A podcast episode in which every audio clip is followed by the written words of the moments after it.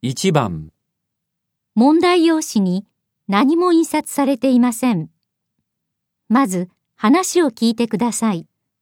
それから質問と選択肢を聞いて、1から4の中から最も良いものを一つ選んでください。会社で男の人と女の人が弁当のメニューを見ながら話しています。今度の会議に出すお昼の弁当なんだけどね。調べといてくれた？はい、和風、洋風と中華の3種類があるんですが、値段はだいたい同じなのかな？それぞれ A と B の2種類がありまして、A の方が1200円、B の方が1000円となっています。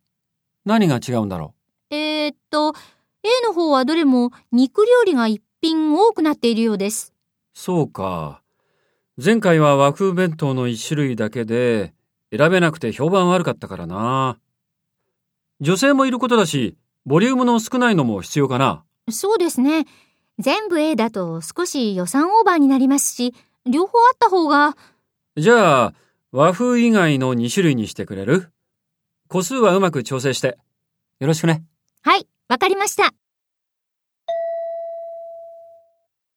弁当はどれに決まりましたか